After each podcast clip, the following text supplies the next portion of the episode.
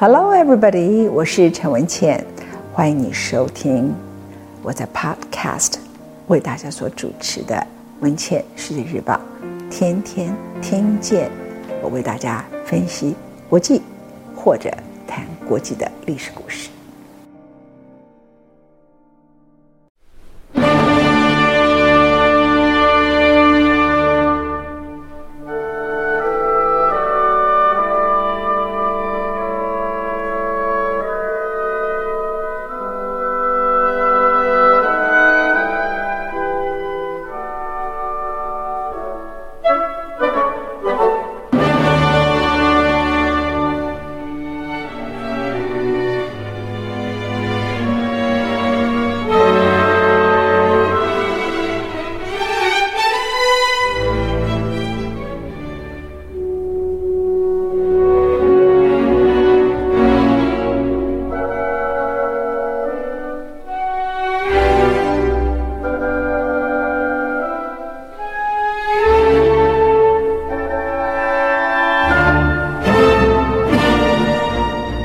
欢迎你回到今天陈文谦为大家所做的《拿破仑第二讲》。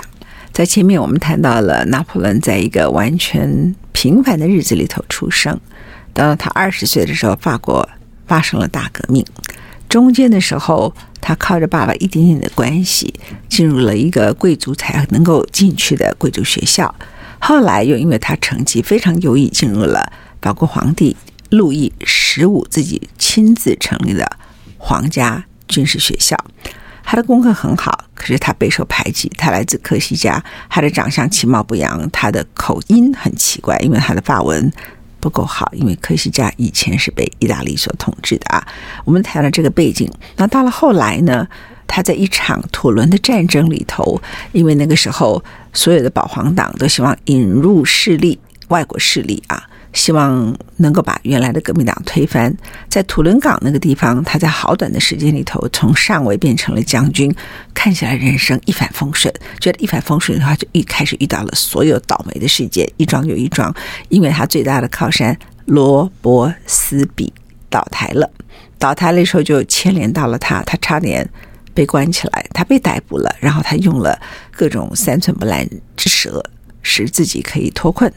他还是被冷冻了。那本来他们要派他去一个地方叫 Van D，。人在倒霉的时候啊，一定要冷静。你不要一直活在挫折当中，因为你倒霉时候，你走错一步路，你会更倒霉。当时派他到 Van D，就是旺代这里，这里是比较肥沃的土地。那保皇党在这势力很大，革命分子呢到了这里的时候，就会在呃城堡里头，如果抓到了保皇党的话。就直接把他们从城墙上推下来，把他给摔死，然后在丛林里头杀他们。我刚才提到，对拿破仑来说，哎，我受的是皇家军事学校，我要打仗的是外国人，我要打的是大战争，这个是没有荣耀的事情，所以他就不去了。不去了以后，就去找战争部部长，就留下来。那后来战争部部长呢，因为看他其貌不扬，去本地那个地方可能反而更糟糕，所以就让他有了一个鬼混的位置。基本上他还是被冷冻，而当时他也没有能力指挥部队，也不可能发号施令，也不可能看到有任何的机会。哈，这跟二十四岁不到四个月很快速爬起来的他其实是不一样的。但是他开始。积极培养他的社交生活，他就认为说，现在呢，法国一片混乱，我一定要建立一些我的人脉关系，我也不会乖乖的就坐在这个被冷冻的位置。在那个时刻，他结识了一些可以帮助他拓展事业的人，其中有一个非常有名的，就是后来成为他的妻子约瑟芬。约瑟芬很快就成为他举世无双的约瑟芬。他完全坠入了情网。约瑟芬本身是出身于贵族的，她出生在 Martinique，后来她嫁给了一个子爵。子爵呢，在法国大革命的恐怖时期的时候就被斩首了。他有两个孩子。那这位美丽的寡妇虽然已经不再年轻，却拥有一种那个年代贵族存留下来的优雅。与媚态。当时如果不是他身体很虚弱，用了一些手腕，他自己差一点也上了断头台。所以他认识拿破仑的时候，他的生活完完全全寄托在我要找一个既有钱又有势的护花使者。拿破仑基本上并不符合这个条件，因为呢，他没有权也没有势啊，所以他们之间的爱情关系故事后来有拍成电影啊，大概就这么回事。可是拿破仑认识了他，他又因为是原来的社交名媛吧，他认识很多人，在那过程当中帮他牵线了一个非常重要的人物，他的名字叫 Paul Barhas。Paul Barhas 是谁呢？他是在一七九四年呢，就是倒过来，法国大革命的是罗伯斯比领导民众推翻了法国的皇朝，后来又斩首了路易十六，接着呢，在后面的时候，当他一斩首路易十六的时候，就换成了巴哈斯领导群众对付罗伯斯比，说你这个恐怖统治太可怕了，你杀死了五万多个异议分子。那巴哈斯这这一号人物呢？对拿破仑就很重要，因为他倒霉就是罗伯斯比倒台嘛。那他如果永远被规划成跟罗伯斯比这个恐怖政权有关这个嫡系的，他就没机会啊。所以我们常常讲说，政治啊，绝对不要讲忠诚。你对政治上讲忠诚的人，都在政治上好像很难成功，这似乎是有道理的。他透过了约瑟芬呢，就很快的认识了巴哈斯，让巴哈斯对他印象深刻。而在那个时代呢，革命后的法国到处都是动荡不安，国内、海外的保皇党继续反抗新政权，革命分子自己也纷争不停。到了一七九五年，就是革命之后，已经六年了。为了要使整个政权跟整个社会是稳定下来，就起草了一个宪法，成立了一个称之为叫五人执政团 （Directory） 的五人统治小组。这五人小组呢，本身的目的就是稳定秩序，但是这个对保皇党来讲，就是说这个新宪法如果付诸实行，就粉碎他们复辟的所有机会。所以这个时候，保皇党就决定孤注一掷，抓了武器，煽动叛乱，直接向当时五人执政小组的国民工会进军，到处都是巷战，在巴黎风声鹤唳，草木皆兵。巴斯呢是将军的头衔，但是他没有实际的作战经验。战事一发生，他需要一位经验丰富的人来协助他指挥。而这个时候，约瑟芬就向巴哈斯推荐了拿破仑。巴哈斯对他在土伦围城事件期间，他听过，也见识过拿破仑的稳健行动。就在这个时刻，他决定冒险。重要原来是罗斯罗斯比的人，就是拿破仑。因为罗斯比不重要了，已经死了。现在更可怕的是保皇党了。当他见拿破仑把他找来的时候呢，是一七九五年的十月五号。拿破仑就用他的炮兵部队向叛军的群众开火，有六百个人被他后来称为叫做一阵葡萄弹啊，打得非死即伤。在那个过程当中，他成功的指挥挽救了五人执政团所在的国民公会，也使得新宪法付诸生效。时间只有五天，他真的是军事奇才。所以马上巴哈斯就提议拿破仑变成叫做副指挥官，陆军副指挥官，很快的爬上来。当巴哈斯成为新政府五人执政领袖之一的时候。他就辞去了军方统帅的职位，然后再任命拿破仑接替他出任国内陆军指挥，不是副指挥官，指挥将军。可是这些五人小组里头的人呢，还是觉得说，这看起来这小子太聪明，对他有了疑心，决定把他派到意大利当意大利的三军总司令。对拿破仑来说，这当然很吃惊啊！哎。你们这些人命是我帮你保下来的，怎么又跑发配边疆到意大利去呢？所以人呐，只要出色，本来必要时人们就用你，不必要时就会嫉妒你。因为在那个时候，一般人本来对拿破仑所知不多，只是一个知道他是很厉害的一个炮兵指挥官，然后前面的晋升这些事情，大家都觉得说很自然，因为他跟约瑟芬的关系啊。约瑟芬在巴哈斯之前的保护下是已经很长一段时间，她挥金如土，是一个很奢侈的一个女女士。巴斯告诉他说，拿破仑的前途似锦，无限光明。而拿破仑在这方面呢，跟他也有误会，他以为约瑟芬是一个富商，家财万贯。反正呢，两个人就结婚了。在结婚证书上呢，拿破仑把自己的实际年龄呢，故意就加大了两岁。约瑟芬呢，就把他自己的实际年龄呢，三十三岁的时候减了四岁，变成二十九岁。其实那个时候拿破仑是二十七岁，约瑟芬是三十三岁。反正这个不重要了啊。巴哈斯呢，就鼓励拿破仑迎娶约瑟芬。那把这个快乐寡妇，包括他挥霍无度的账单，赶快离开他自己，因为他本来跟约瑟芬是他的情妇。某个程度来说，拿破仑呢，待在巴黎对巴哈斯来说还是个威胁，所以他们决定把他送到意大利去，这样就可以把他排除政治竞技圈之外。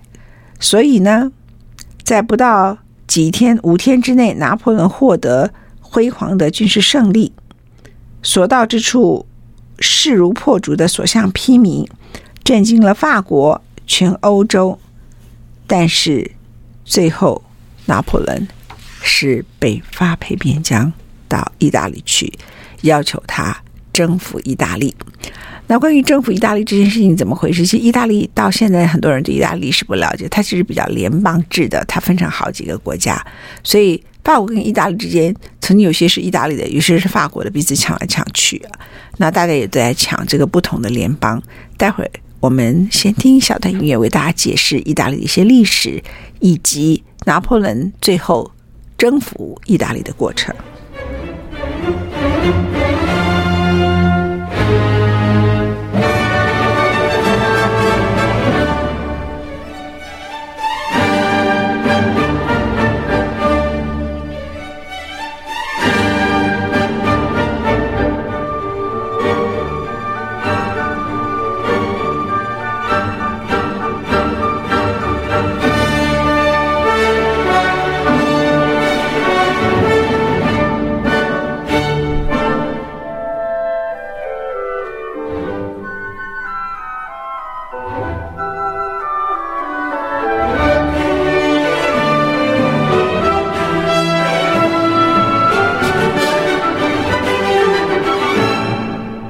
我们前面提到，当时法国曾经战争部长为了冷冻他，把他派去要丹地那个地方，结果他说他不要去，因为他不愿意在土豪沟里头去杀自己的人，在围墙上面把保皇党的人推下来，他觉得这是很耻辱的，不是一个荣耀的战争。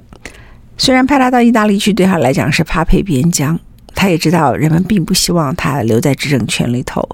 可是他看到了一丝机会，他觉得整个法国环绕着问题，从法国大革命之前，路易十四盖了凡尔赛宫，一直到革命之后，所有的问题都是一件事情，叫国库空虚。所以他觉得到意大利是一个好主意，他也接受这些人的奸诈的安排。他曾经说：“我是一名军人，我习惯了每天出生入死的紧张生活。”我满怀青年人的热情，我无法忍受那些老奸巨猾的外交手腕，但我仍然会行动，因为我会看穿他们啊！这是拿破仑。拿破仑于是就在他和约瑟芬两个人结婚之后没多久，就出发指挥意大利的法军。而对他来说呢，他最重要的目的就是当时法国的政府国库空虚，所以他的目标很清楚。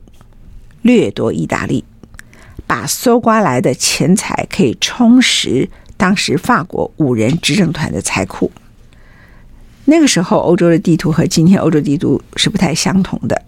奥地利是一个非常强大的一个皇室国家，你可以从奥地利的皇宫，现在维也纳皇宫可以看得出来啊，还是一个非常强大的帝国。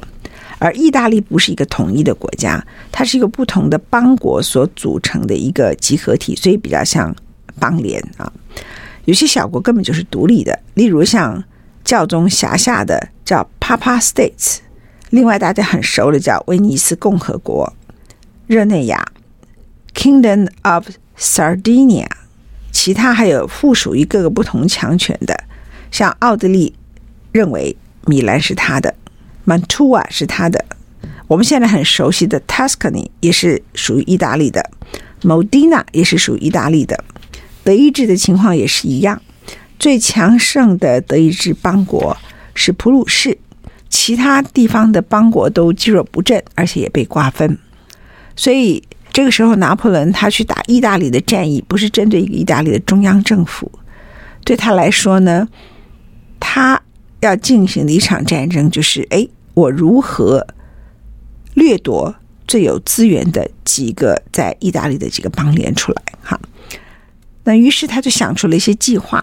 信心也十足，他带着计划里头的胜利，他觉得嗯，这个他要有足够的准备，好，所以他这个人个性是不着急，但有的时候他老了，成功久了，他就犯错。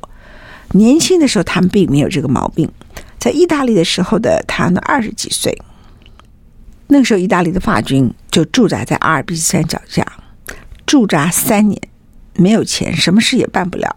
其中有一营的人已经曾经拒绝离开法国，直到他们领到了新乡，那里没有食物，没有弹药，也没有钱去购买这些军需品。拿破仑呢，就将他的指挥总部设在尼斯，法国南方，现在大家很熟悉的地方，然后就约见了这些意大利的法军。他仔细打量他们的新任指挥官，这时候拿破仑只有二十六岁，哈，他留着乱发，瘦小。一只手呢，紧拿着他新婚妻子的画像，并且要每一个人都要欣赏。我老婆长得这么漂亮，大家觉得这个人是神经病啊！所以他们一直认为说，这个不起眼的人物，他是政治阴谋家吗？他是怎么得到这个位置的呢？他怎么能够来解决我们这些饥饿的两万七千名的士兵对抗奥地利？因为那时候意大利联邦最重要的。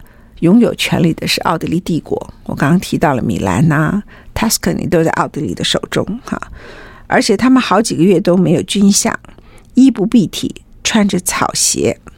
但二十六岁的拿破仑气定神闲，他们虽然对他提出了质问，他没有被他们的气势吓倒。所以在这里我停一下，我要跟各位讲，人呐、要有挫折的存折，你最好在年轻的时候被就被看不起，就被霸凌。除非你看不开，带着这个霸凌啊，自卑终生。如果你可以走出当时年轻时候的霸凌，被别人看不起，然后自己还可以找回你的自信，后来就没有什么人看不起你的时候，你会有 feeling，you got no feeling，OK，你不会有太多的感觉。拿破仑在这个时刻就有条不紊地询问他们：你们单位的大小是多少？你们部队的士气是什么？你们各种补给的细节？然后跟他说：“我明天要检阅士兵，后天我就要开爬部队。当然，他没有完全按照原先安排的时间进度来，但也没有落后多少。两天四十八小时之内，他又开始用当年打土伦港的方法，又乱骗各地的资源，又筹足了足够的面包、肉类，甚至还有白兰地酒。他算啊，至少我要维持六天。”然后呢，他再把发现营队里头呢，哪些是顽劣不驯的士兵，在四十八小时之内哦，然后把这些顽劣分子呢，就分布到其他的单位里头，也就是不让他们变成同一个军团，让他们分散在不同的军团，这样可以分散他们的愤怒、红潮的力量，因为一个人是吵不起来的啊。那为了给部队弟兄们强烈的认同感，Napoleon 就主持了一个正式的阅兵，他对部队演讲。哎，我刚才说他的口若悬河，在后来就变成非常重要了。他激励这些部队的士气，他跟他们说：“将士们，你们衣不蔽体，又忍受饥饿，政府实在亏欠你们太多了，却不能回报你们什么。你们忍受艰难困苦的耐心，你们无畏横逆，面对所有危险的勇气。”早就已经赢得了全法国的赞佩，法国是你们受苦受难的目击证人。你们没有靴子，你们穿着草鞋；你们没有外衣，没有衬衫，你们衣不蔽体。而且几乎没有食物。可是我们的补给仓库也空空如也，敌人的仓库却是食物满仓。让我们共同来完成一项使命，就是靠你们去占领他们的仓库吧。只要你们想办法做得到，你们就办得到。我们一起冲吧！哎，所以一个人饥饿，没衣服穿，有时候会变成好部队。OK，所以他把事情就完全逆转了。拿破仑就是将士们深受感动，而且觉得对，我的面包、我的衣服、我的鞋子都在敌人的仓库里，所以他们的战斗力就大幅提升。一九七六年的四月二号就开始行军。那他很聪明。他是研究地理的，所以以前小说书读好是很重要的。他就放弃阿尔卑斯山，穿越的净土，那很近，但是那里有防御完善的隘口天险，他反而快速的率大军越过热那亚领地，在四次的遭遇战里头，轻易击退了奥地利跟萨丁尼亚的联军。接着在四月二十八号就开拔，二十六天之后，萨丁尼亚的国王就停战，奥地利军队。撤退，只撤退到米兰市区，其他都放弃了。他们真的把敌人好几个仓库都占领光了。这个时候，拿破仑就向他的部队又做了另外第二次演讲：“将士们，到目前为止，你们一直在为一些不过是不毛之地在奋战。虽然这些不毛的实地呀、因为你们浴血奋战而出名，但是对国家不够有用处。”对你们所渴望的物资还不够，你们可以成就一些事情。你们没有大炮的武力下就赢得了战斗，在没有桥梁的情况下横渡流河流，在没有歇学的状况里头就咬紧牙关行军，并且经常没有面包、没有食物、没有白兰地的情况下，你们可以忍受饥饿，露宿扎营。只有自由的斗士才能忍受你们所忍受的艰难与困苦。我衷心感谢你们所做的一切。接着，他要求他们重视平民百姓。之后，他继续鼓励他们说：“你们仍然有战斗要打，有城市要去占领，有河流等待横渡。你们并没有完成什么了不起的成就，因为你们还有许许多的事情等着去完成。那里有更多的仓库跟更多的物资。”哇，这他实在是太厉害了。因为你的演讲啊，如果前面只一开始开头说我们去抢肉吧，我们去抢 cheese 吧，我们去抢这个食物吧，人家会觉得你好像虽然是事实哈，也很想，可是就不会被觉得很感动嘛。虽然我很想很想很想，可是你又给他伟大的使命，这是非理性的梦想、力量、国家，然后接着后面有牛肉。立刻赶快去抢仓库，所以拿破仑他可以打仗成功。第一个就是地理好，第二他了解人性，第三个他知道人性里头那些贪婪的东西是需要包装成一种热情的哈。所以呢，后来萨丁尼亚国王停战投降，他和他签合约的时候，他在合约里头就写下了我有哪些哪些权利。奥地利将军就被愚弄了，重新部署。迎战法国的军队，但拿破仑呢，就悄悄的从后面就过了河，出其不意就包抄奥地利大军。接着就在部分的省份里头，奥地利军就被他打败，而且这些都是很富裕的省份。现在他已经可以最后一战长驱直入米兰市了。那个时候，奥地利的大公啊，也刚好跟一次大战那个被打死的大公名字一样，叫斐迪南大公。在匆忙慌乱之下，带着他的黄金以及大量的艺术收藏瑰宝弃城而逃。那你们要注意啊，就说奥地利基本上占领了意大利，所以当拿破仑进来的时候，他并不完全被看成是侵略者。他在每一次胜利以后，就告诉意大利人：“我是解放者的姿态出现。”虽然执政团呢，就法国的执政团一再警告他。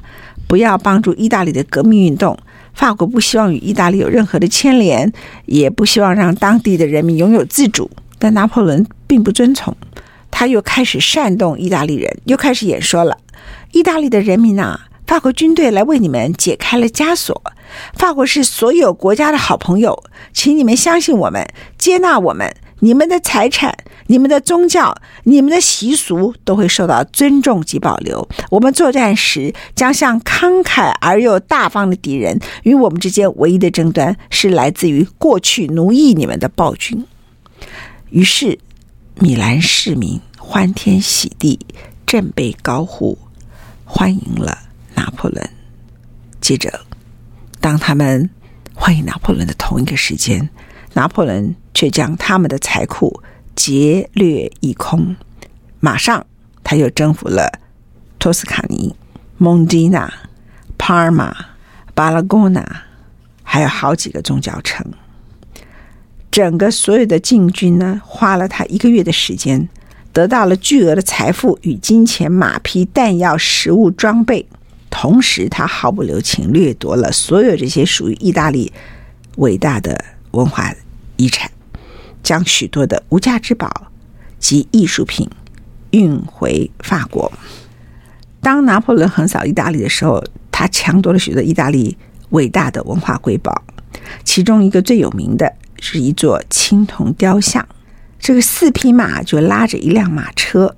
这座雕像呢，是完成于罗马时代，而且一直装置在威尼斯的 Saint Mark's Church in Venice，直到拿破仑到来为止。所以将在外，居民有所不受。拿破仑是做的彻底。执政团呢，看到这些战利品也很高兴。当然，他们对于他的自作主张也没有太开心。可是拿破仑因此受欢迎的程度，受拥戴的热情。他的声望在民间急速的往上窜升，所以执政团在法国的五人执政团，他也没战绩，国库又空虚，就靠拿破仑骗了一大堆东西回来，根本没有能力阻止他的声望。而在整个作战的过程当中，奥地利的军将军在意大利犯下的最大的错误，就是他分散了他们的主力部队，使得拿破仑轻而易举。所以拿破仑这个人是很清楚的，就是集中资源。我来看，包括很多企业，包括很多人做自己的人生。不要分散你的工作，很集中资源的做好几件事情，这个是很重要的。拿破仑打仗也是如此，他一定是主力部队，绝对不分散。那当时奥地利的将军就是把他的主力部队给分散了，使得拿破仑呢就轻而易举的用主力部队一个地方打，一个地方打，一个地方打，就获得了胜利。同时，他也掌握另外一个优势。他到米兰就跟米兰说：“我来解放你们。”然后就把他掠掠劫走了。等你米兰醒过来，来不及了，他又再往下走，再往下走，再往下走。那拿破仑的军队和奥地利军队也不一样。奥地利的军队呢，都是拿粮饷的职业军人，不论胜还是败。当时奥地利是帝国，他们都有饭吃啊，有俸饷可以领啊。但是法国的部队士兵呢，胜利就是食物与衣服，战败代表饥饿与死亡。所以人们说这场战争，拿破仑完全抓到了重点。以上是拿破仑的第二讲，这一年他才二十六岁。